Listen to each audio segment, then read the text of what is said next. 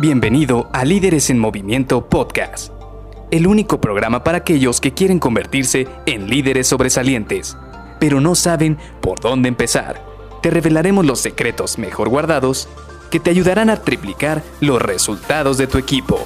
Con ustedes, su anfitrión, mentor en temas de liderazgo, CEO de Líderes en Movimiento y dueño de más de 200 coches a escala aún en su empaque original, Luis García.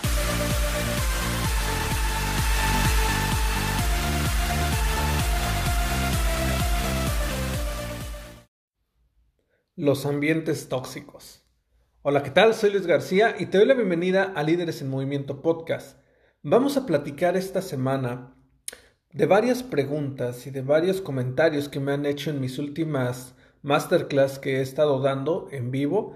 De hecho, acabo de tener una hace un par de semanas, así que si por ahí te la perdiste, no te preocupes. En las siguientes semanas voy a promocionar otra clase maestra en la cual vamos a estar abordando temas de liderazgo y ya sabes que estás completamente invitado.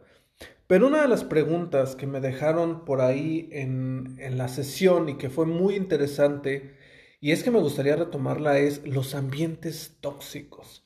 Estamos muy casados con esta situación de que muchas organizaciones tienen unos ambientes tóxicos, ambientes negativos, ambientes en los cuales no se puede trabajar a gusto o que las personas no quieren estar trabajando en la organización.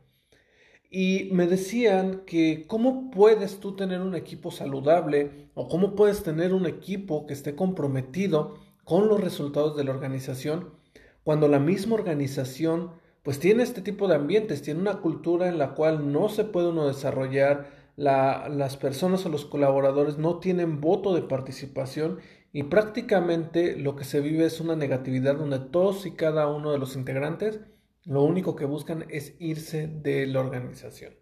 Pues bueno, déjame te digo que no es imposible, pero sí es complicado, sí es algo muy difícil. ¿Por qué? Porque la cultura, la cultura organizacional tiene que proveerte herramientas que te permitan a ti poder mantener a tus colaboradores dentro de la organización. Y sí, va a haber ocasiones donde la misma organización tiene algunos jefes ya de alto rango que son un poco déspotas, que son negativos, que tratan de una manera muy arcaica a las personas, pero aún así si tú tienes un equipo a cargo, realmente el primer responsable de que tu equipo esté sano eres tú. ¿Por qué? Porque tienes que crear este tipo como de protección, por decirlo de alguna manera, alrededor de tu equipo para que estos ambientes no terminen mermando a tus colaboradores. Y sí, como te vengo diciendo desde el inicio, no es fácil y de hecho desde el inicio no suena fácil. ¿Por qué? Porque va a haber mucha negatividad alrededor. Vas a tener que estar haciendo casi como si fueras un paraguas alrededor de estas personas para que sigan comprometidas con los objetivos. ¿Cómo lo vas a lograr? Pues prácticamente tienes que modificar tu tipo de liderazgo al tipo de circunstancias que vas teniendo enfrente. Y hemos platicado ya en algunos podcasts previamente, en algunos episodios, de cómo tienes que tener diferentes tipos de liderazgo dependiendo del colaborador que tengas enfrente o de la situación que tengas enfrente. Pero veámoslo un poco más aterrizado en estos lugares donde la situación pues prácticamente es negativa, donde no hay áreas de crecimiento, donde no se puede crecer, donde prácticamente los jefes se escogen por dedazo o que incluso los mismos este, jefes tienen una forma de tratar a las personas de una manera un poco golpeada o que no va acorde a la organización.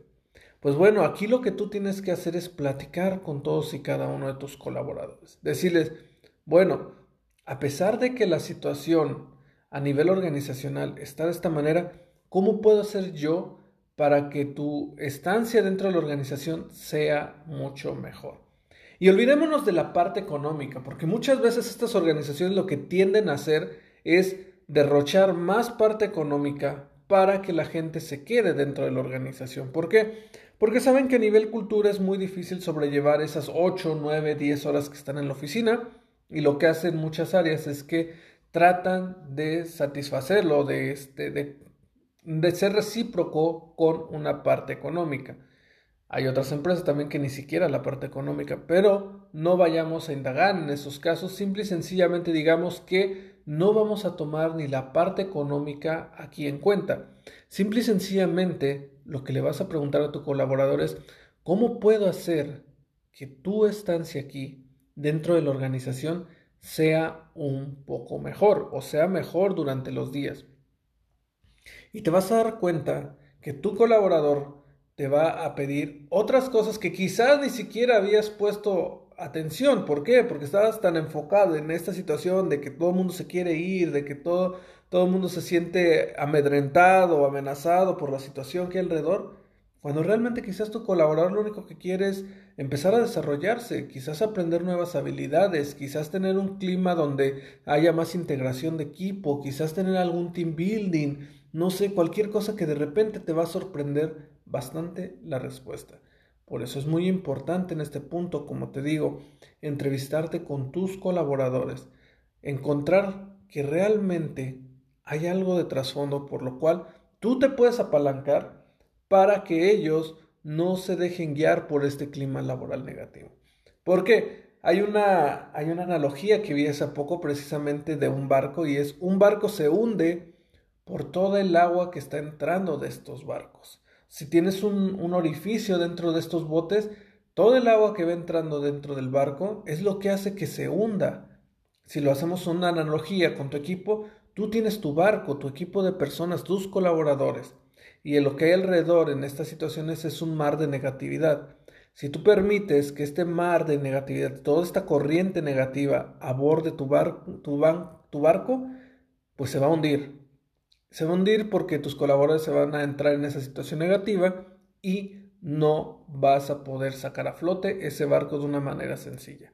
Por eso te digo, trata de primero blindar a tu equipo, de dar una como protección alrededor, conócelos, pregúntales qué es lo que les incomoda, qué es lo que les hace difícil y trata de concientizarlos. Dile, ¿sabes qué? No vamos a cambiar la cultura organizacional de un día para otro, pero sí me gustaría hacer tu estancia aquí un poco más placentera, mientras obviamente estas organizaciones saben que cuando tienen estos climas laborales van a cambiar. En algún momento se dan cuenta, hacen un análisis y se dan cuenta de que tienen que cambiar, pero mientras llegue ese punto, tú tienes que buscar la manera de que tu equipo se mantenga proactivo y se mantenga identificado con tu liderazgo.